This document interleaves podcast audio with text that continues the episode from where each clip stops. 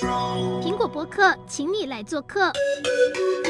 我们请到义大医院预防医学科主任洪伟杰医师来跟我们聊一聊，欢迎洪医师。我们要谈骨质疏松的重要啦，因为它是世界上仅次于心血管疾病第二发生率高的疾病啊。好，谢谢洪医师。我们今天准备了好多问题要来请教洪医师了。为什么这个世界卫生组织要提醒大家来特别注意骨质疏松呢？它是一个什么样的疾病？因为骨质疏松是一个没有什么特别感觉疾病，为什么要提醒大家？因为它在生活中是非常重要，可是却又无形的一个状况。我们人的骨头维持了我们身体，那如果一旦断掉之后，我们身体就很容易去影响整个生活啦、活动啦。那这部分骨质的部分决定好或坏，决定它会不会断掉。那么骨质这件事情就像是我们的一个骨头的银行一样，我们人生之中总是在让我们骨头成长，也会在不断的流失的过程。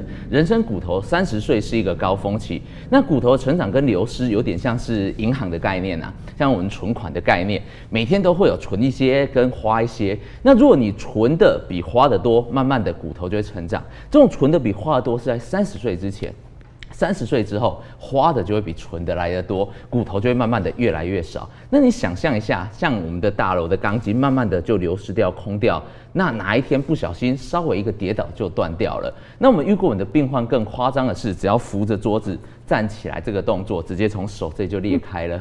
只有扶着动作就裂开，因为太疏松了。那这种裂掉的部分最大的问题是，如果裂在大腿。根据统计的结果，大概会有百分之八十的人生活就有失能，就是他无法自己去生活，需要别人的协助。那有百分之二十的人在一年内会死亡，而且一旦发生过一次骨折，会另外这一辈子会增加五十趴再发再次发生骨折的几率。那我们的这个发生骨折几率真的非常高。骨质疏松的疾病，我们过去一直大家很在意的是三高的疾病：血压、血糖、血脂肪。可是我们现在不断呼吁大家，三高还要加一低啦。人生在世，骨头随着年纪变大，一定会越来越差。一低就是骨质密度低，所以要好好的重视这件事情。尤其是女性朋友在停经之后，流失速度是男性的三倍，所以要早点注意。我们把人生的股本多赚一点，少花一点。那医师刚才有提到说，像骨质疏松症，它是一个没有声音的疾病，那它会不会有一些症状呢？就是多多少少可以让民众知道说，哎，我可能有一点点这样子的状况，我的可能骨本都在流失了呢？就像你一开始在开窍的时候，你的骨质慢慢流失的过程，你真的是不会有感觉的。那直到有感觉的那一刻，很多人最大痛苦就是因为很多人知道自己骨质疏松那一天是哪一天呢？就是骨头断掉的那一天。直到断掉的生活有影响，就是啊，我骨质疏松了。可是这件事情，我们是不希望发生这件事的。所以提早如果有一些现象的时候，我们就要注意。这部分就是我们所强调的驼矮痛这三字诀啦。那驼指的是我们这种慢慢的驼背的一个现象，身体慢慢的就有一种调估的现象。第一件事情，那这种调估的现象为什么要注意呢？其实这是因为骨质疏松，你的脊椎骨。它已经撑不住你的体重，甚至是或者是你搬东西的时候，它就把你的脊椎慢慢的压塌掉了。塌掉之后就开始驼背。那驼背比较严重，那种脊椎塌得更严重的时候，身高就会变矮啦。那身高变矮指的是你跟年轻的时候身高最高的时刻比，如果是矮了超过四公分，那这个就是非常非常非常高的风险群。另外一个部分是呢。其实有时候脊椎慢慢塌掉的时候，我们背部就会有一些疼痛的状况。所以长期长期下背痛的一些朋友们也要注意，你是不是骨质疏松了？是不是脊椎有塌掉了？那当然，除了这三字诀以外，其中最重要的一种就是，如果你真的有骨折就发生了，就像我们说的跌倒啦，别人不小心碰到啦，轻轻撞到或轻轻压到一下就骨折了，这个就几乎是骨质疏松的一个问题存在，一定要进一步做一些检测。所以你像是我们看到了一些老人家，可能就是会这样拱着背，然后就变成小小一只了。那他们有是有是有这种就是骨质疏松的一个问题在吗？所以这种只要拱着背的老人家的部分来讲，就像如同前面所述的，他几乎就是骨质疏松非常高的风险族群，代表他的脊椎骨的部分因为太过疏松了，所以已经被压塌掉，所以就开始出现驼背的现象。只是这种情况，大部分的长辈。不见得会觉得这是有异常，因为发现好多长辈都有驼背的现象，大家都驼背就视同正常，大家就会觉得每个人都驼背，所以就好像没有什么太大的问题。可是这个观念是错的，一定要好好的注意。那医师，我们在临床上有没有一些让你印象比较深刻的案子？然后或者是说，那民众他们要怎么去检查？除了这些脱从这个脱矮痛之外，他们还有没有其他的检查方式呢？呃，其实我们印象最深刻的真的是一个病人啊，他那时候来看诊的时候也是类似的现象，因为他其实刚出来看的时候是看别的疾病，是三高的一些控制。那那个大概七十岁的阿嬷，我就跟他说：“阿嬷，你那个看起来有驼背。”虽然阿嬷说：“哎、欸，嘿，假劳进雄了，他谁不会驼背？哎、你卖公开啦，我那个三高你帮我控制好就好。”啊！我又跟他说：“阿妈，你的驼背真的很严重哎，你有没有豆鸠啊？”你看阿妈说：“啊，豆鸠假老拢的豆鸠，你假老咖你嘛栽啦。”就跟阿妈怎么讲？阿妈一直说叫我管他三高就好，其他的不要管。那后来又想说算了，我花好多时间说服阿妈，阿妈都会觉得三高比较重要。那所以控制好他的三高，开了一些药之后就，就、欸、哎固定就这样开了两三次。就在某一次的回诊的时候，阿妈其实就没有回诊了。又在过了一次的时候，家属来回诊，我想说，诶诶，阿阿阿妈嘞，阿妈为什么今天没有来？那家属就说，哦，因为阿嬷住院，前一阵子跌倒的时候啊，然后就发现就直接骨头就断掉，而且他的部分脊椎的部分直接完全塌掉一整节。那塌掉一整节的时候，因为阿嬷那部分年纪比较大一些，加上阿嬷心血管疾病很多，开刀的风险相对比较高，所以家属就会觉得说。嗯，他们再思考一下，犹豫一下。可是因为这个开刀没有开，所以包含大腿受伤跟脊椎整个压塌掉，所以阿嬷整天都躺在床上。那后来我们再看到阿嬷，我们去居家访视，就都现在医疗可以到宅去看，就发现阿嬷一直掉眼泪。我想说，阿嬷你怎么了？阿嬷说非常的痛。他真的很难过，痛到这几个月每天都一直痛。那家属其实为什么请我们去，是因为他已经受不了了。因为阿嬷为了这件事情跟他们整个家属都闹翻，一直每天一直骂家属，一直吵架。那所以阿嬷其实也甚至都不吃饭，就开始忧郁的状况。那后来我们给了一些止痛药，各式各样的，阿嬷就稍微缓解疼痛。那所以这故事让我很深刻是，其实阿嬷如果那时候当初早一点。开始把这个东西骨质疏松给处理，真的可以大幅减少这个骨折的几率，甚至没有这个骨折发生。那可是最后如果没有处理到，反而造成了甚至自己忧郁，然后卧床那种严重疼痛，他止痛药吃了超多种都无法好好的控制，所以这是让我非常印象深刻了。那所以主任所提到的这部分，除了阿嬷，其实这三个状况有没有符合？阿嬷几乎都符合了。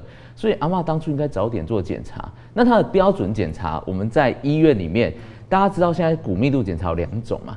那大家比较外面看到那种脚跟式骨密度，只是做一个筛检，出一只。那健检的时候会有一只脚塞进去，就，就把脚放进去，然后夹住。对对，就两边对起来。那可是最标准的检查应该是躺着的那一种，那就是叫做双能量 X 光的测定的部分，它可以直接检查我们正确的骨密度，脊椎跟大腿代表身体的最骨密度本身啊，那个是最准确的。如果大家真的有上面现象，真的要去做完整的检查是最重要。医师刚才有提到说，这个骨头呢，那个就像是一个银行的概念嘛，要存有存款也会有支出。那我们要怎么样才能就是继续继续赚很多的钱，就继续赚我们的股本，然后或者说我们可以维持，我们可以从日常生活中做起嘛？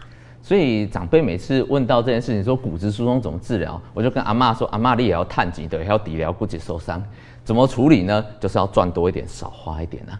那什么叫做生活中赚多一点？骨头的部分是很多是钙所组成的，所以日常生活中要补充足够的维生素 D 跟钙。那补充的这件事情，维生素 D 跟钙的部分，D 一天 D 三大概建议八百单位，钙质一千两百毫克。那很多人就说，那其实我都去晒了太阳就够啦，我骨质就很好啦。我们在这里提醒各位朋友，晒太阳这件事情要看空气污染指标的，空气污染太严重，晒了没有用。太严重了，当天去晒只会有皮肤癌，只会皮肤变黑，却不会有维生素 D。所以记得晒太阳之前，记得看空气污染指南，而且要露出手脚。我们曾经有长辈回来晒一晒，都只有脸黑了，手脚却白的。他去晒脸，没有晒手脚，那所以手脚要露出来。那另外来讲的话，这就是补充生活的一些材料。那最重要的一件事情是多运动，这个没有任何一件事情可以替代。其实曾经科学家做了一个研究。在外太空之的部分啊，这种没有重力的地方，太空人他一年的骨质流失量是十 percent。那我们前面说，长辈女性停经后一年流失很快哦，正常人三倍哦，一点五 percent。所以换句话说，你来到无重力的地方，骨质就大量流失了。所以这种运动让我们的骨头相对的吃重，它可以让骨密度达到一个比较好的状态。所以在生活中最需要呼吁大家的就是维生素 D 三跟钙要补充足够。那多运动，多运动，多运动。那没有任何一件事情可以取代运动。那我来帮大家问一个大家很好奇的一个问题，就是我们现在其实几乎每个人都很爱喝咖啡，是。那会不会就是咖啡会不会造成就是骨本大量流失，或者说其实这只是谣传？哦，这个是一个很悬的一个问题，因为大家都觉得喝咖啡会骨质疏松，可这个研究的部分来讲，咖啡它要喝到一天三四杯以上，对骨质密度比较会有一些影响。那如果说每天一杯的朋友，其实也不用太担心，这部分来讲影响并不是那么大，主要是因为讨论室里面的咖啡因，它会影响到我们身体一些钙的一些代谢的部分。那回过头来，这些钙的部分跟咖啡，我们都举一个例子，像很多足球员啊。他每天都喝咖啡，他骨质还是非常的强壮。所以换句话说，运动这件事情才是独一无二的对骨质最重要的一件事，千万不要放弃运动。所以我们常常跟民众呼吁说，最佳保护骨质的东西就是免费的事情，就是运动。那我有个问题哦，像是已经有骨质疏松的患者啊，他们能运动吗？那或者说他们有什么治疗方法？因为感觉他们一运动，其实可能会增加他们骨折的风险。感觉上了这件事情，主持人提到真的非常非常的重要，就是呃骨质疏松的人，他在运动上面要慎选。第一件事情，他必须要把先自己的平衡感跟肌耐力给训练好，否则一站起来或不小心一不平衡协调，马上就骨折就断掉了。所以这件事情来讲的话，第一件事情还是要先训练自己的肌耐力跟肌肉的协调性的训练，这时候才能够让自己的运动更加的顺畅。让避免一些骨折的发生。那所以骨质密度一旦比较差，患者绝对是可以运动，运动也是必要的一件事。只是在运动之前，我们骨头跟肌肉是唇亡齿寒的概念，两件事情都互相会交互影响。所以第一件事情还是要先训练自己的肌肉的耐力、肌肉的协调性，良好的情况之下去做运动，安全性才会比较高。那他除了做运动之外，还有没有其他的一些要配合的治疗方式？治疗方式基本上来讲，超级需要注意的是，我们也是跟我们的骨头是前面的银行是一样的概念。我们前面的银行的概念指的是我们骨质怎么增加，就是要要赚多一点，少花一点。也就是说，我们需要把它存进去，我们骨头多一些，流失却少一些。现在骨质疏松的治疗药物分为两大类，第一大类就是让它减少流失的。那第二大类就是能够增加骨头的生成的部分。那这两大类运用时机不同，也许观众朋友可以跟医师去讨论一下，你适合运用哪一种的药物的部分。那这样药物其实，在健保署的部分，符合一定条件下的民众，其实健保署都有给付这样的一个治疗方式。所以除了生活注意以外，一旦你跌倒就发生骨折，稍微碰撞就发生骨折的呃民众，一定要。赶紧去找医师好好的治疗。另外来讲的话，就是有这种驼癌痛的病人，也是早早去做检查。那除了这样的治疗以外，大家除了减少流失跟增加生成，现在有一种比较新型的药，刚好有两种功能同时具备，也减少了流失，也增加了生成，同时具备这两种功能，也可以找医师讨论呃这样子的一个治疗方式。所以就是还是会有一些药物可以来控制它们的流失的程度，这样子。是的，就是我们要减少流失这件事情，嗯，除了我们前面说运动以外，药物的部分它能够很显著的大幅减少流失，所以你额外再吃进去补充的低跟钙的部分，呃，OK，给它留住了，那流失又大幅减少的情况之下。骨质疏松的病人真的不要灰心，它其实是可以可以拉得回来，也就是让骨质能够大幅提升的，不是骨质疏松就想说啊都已经疏松了，这一辈子就这样就越来越差，并不是，它其实可以恢复的，也就是说在治疗的情况之下，骨密度会慢慢的、慢慢的增加回来。那治疗的目的不只是增加骨密度，最重要当然是减少骨折的发生啦，这对生活才是最大的影响。OK，好，那接下来我们就要来请网友，就是我们把网友的问题来请教一下洪医师了。那有网友问说啊，就是请问医师，我要如何知道自己已经骨质疏松了？然后我自己的骨头几岁？我要怎么知道呢？呃，这件事情我们前面大家的呼吁的“驼矮痛”这三个字是非常需要注意的。当你发现身已经开始驼背的状况，身高直接变矮的部分，或者是下背长期的一些疼痛的时候，这就是自我的一个症状的一个部分。那如果当然想要自我检测的部分，也有一些简单的方法。举例来说，第一种部分就是双手，请大家站直，站直之后双手往前举。那双手往前平举的时候，这是站着姿势的情况之下啊，那这种平举，我们摸摸看骨盆的最上缘。以及我们的肋骨的最下缘这两个地方，如果相差小于两指幅的，那它就是骨质疏松的一个风险的一个族群啊，因为代表它已经就是我们说的驼背很厉害，开始往前压迫的一个情况。这是第一种做法，举平，然后量量看，摸摸看肋骨最下缘跟髋骨的最上缘。第二件事情的部分来讲，去站墙壁。站在墙壁，我们直接屁股贴着，那脚后跟贴着，贴着完之后，眼睛平视，平视的时候，我们之后就可以看看后脑勺跟墙壁有没有贴住。如果后脑勺跟墙壁贴不住的话，那这部分来讲也代表你有驼背的现象了，也就是脊椎开始压迫性骨折，就是脊椎比较塌掉的一个现象。所以这是一个自我检测的一个最良好的一个方式。那随着骨骼几岁，现在大家都民众蛮想要知道这件事了。那可这件事情现在比较少用这样称呼，我们都是用骨质密度的数值，就叫 T 值来做一个说明。那一般来讲，去医院的检测，如果小于负等于负二点五，就代表骨质疏松了；负一到负二点五之间，代表骨质有缺乏，就要开始注意。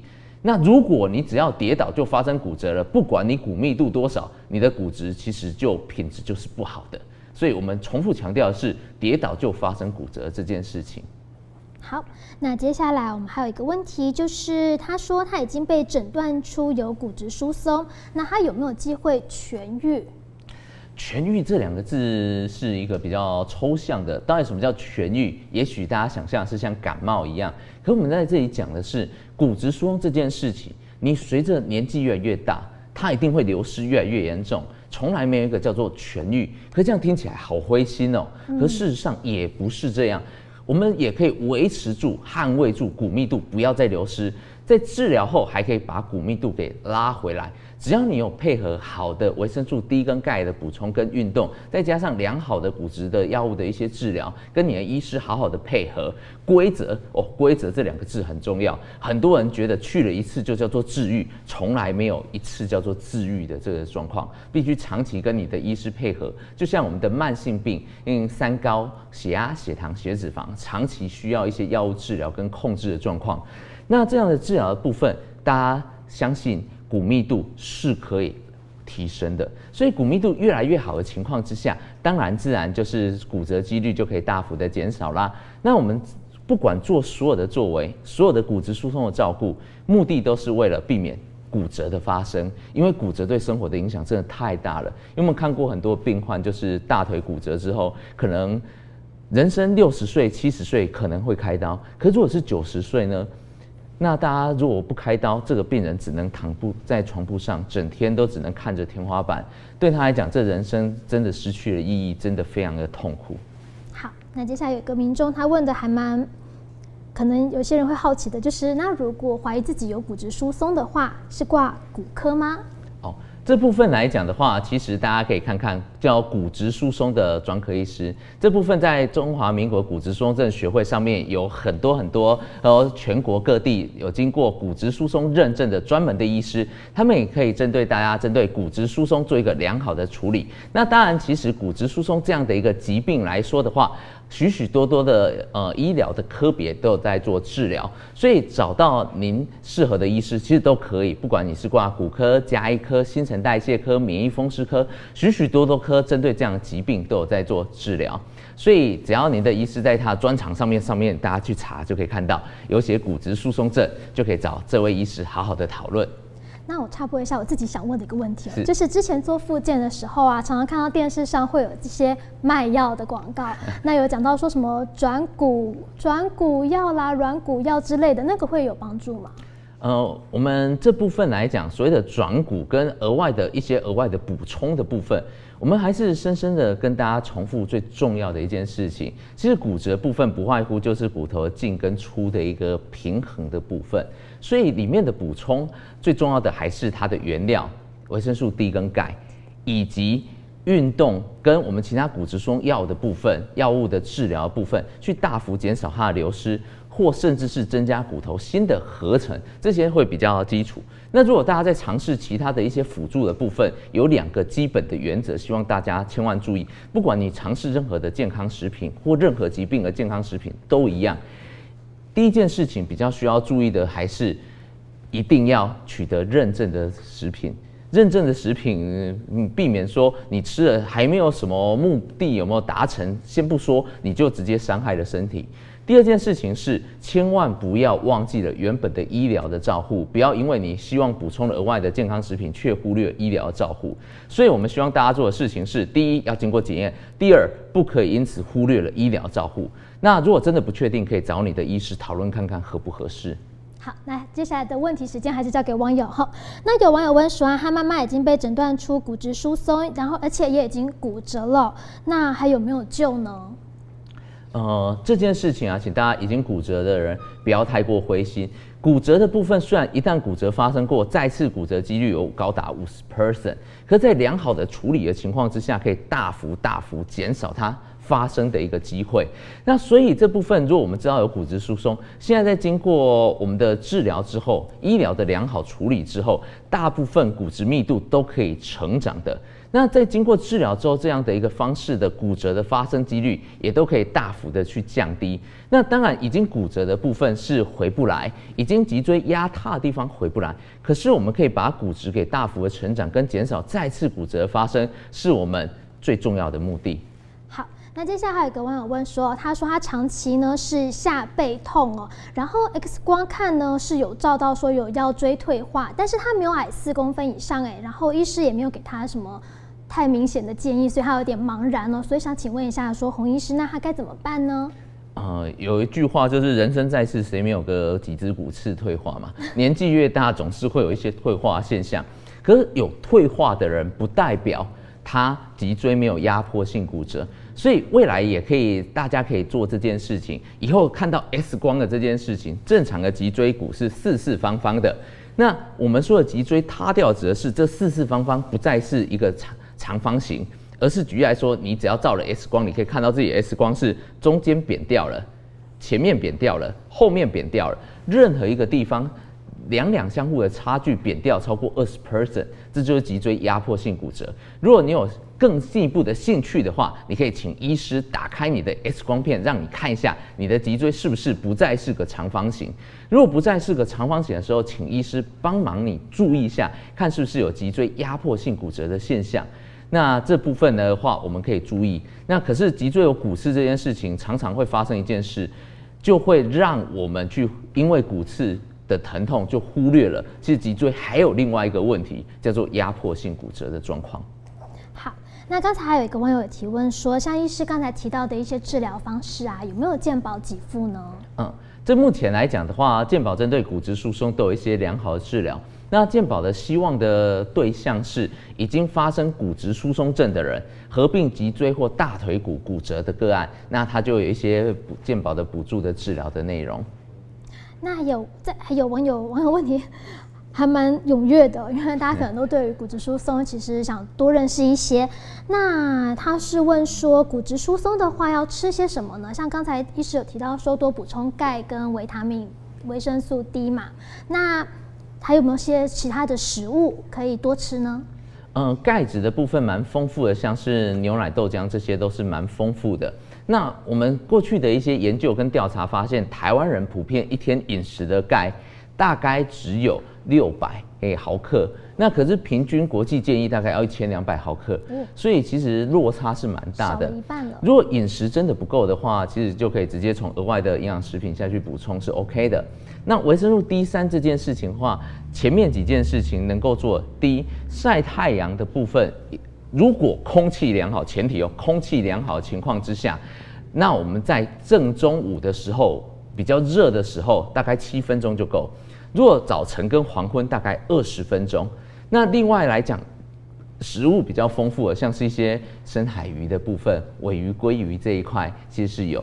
那可是大部分的人摄取都还是不够。我们目前的调查，抽血的调查，我们生活中的维生素 D，我们民众来看看，大概全台湾有百分之九十六以上都不足够。所以大家一般的这种摄取真的都不太够，所以饮食的部分记得做调整。那额外的钙的摄取也要记得做一些注意的部分。最后，我们就要来请医师来帮我们呼吁一下了。骨质疏松，那这个针对这个议题，有没有一些什么呼吁要来给大家呢？其实总结我们今天所讨论的这个议题啊，骨质疏松症是一个非常无声的一个疾病，几乎大家知道那一天就是骨折的那一天。可是我们当然没有人会希望骨折发生还知道啊，我骨质疏松。那这比例到底高不高？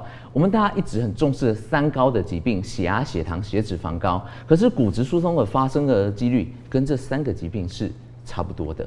那所以这样的时候，呼吁大家三高一低，永远记得，年纪越大，骨质疏松一定会越来越多。所以我们一定要开始处理，注意我们有没有骨质疏松的现象。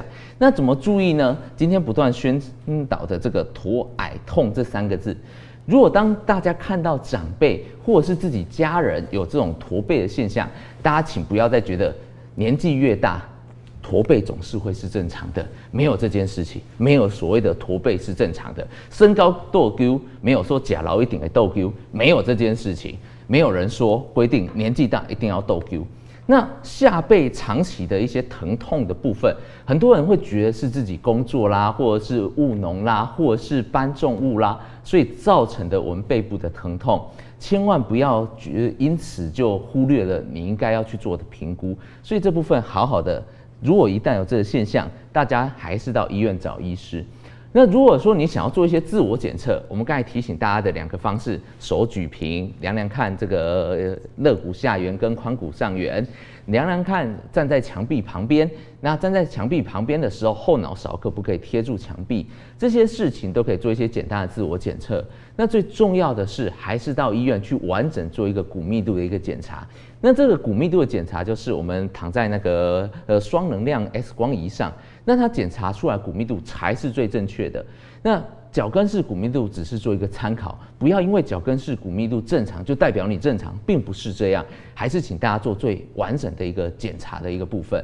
好，那最后的一句话是：检查完治疗才是最重要的。不要大家觉得骨质疏松哦，我有骨松就放着这一辈子没有再管它。好好的一些补充合适的维生素 D 跟钙跟运动，适合的一些药物的治疗部分，跟你的医师好好配合，骨密度都可以大幅拉升回来，也可以大幅减少骨折的发生几率。所以在世界的骨松日的部分，我们更希望宣导这件事。那其实呃，我们今年度的话，刚好有艺人的钟心凌心凌姐的部分有帮我们拍了这个矮驼痛的呃重要的一个宣导。就是，也就是说，提醒网友发有这三个情况，或你的家人或看到长辈有这些现象的时候，提醒他们还是到医院好好做评估跟检查的部分。真的，因为其实人要好好的站着，其实骨头也是就是最重要的一个器官之一嘛。所以如果大家如果发现自己或者是家人有驼矮痛这三个状况的话，可能要到小心一下骨质的健康了。今天谢谢洪医师来到这边，那也谢谢大家的参与。我们大家再见，拜拜。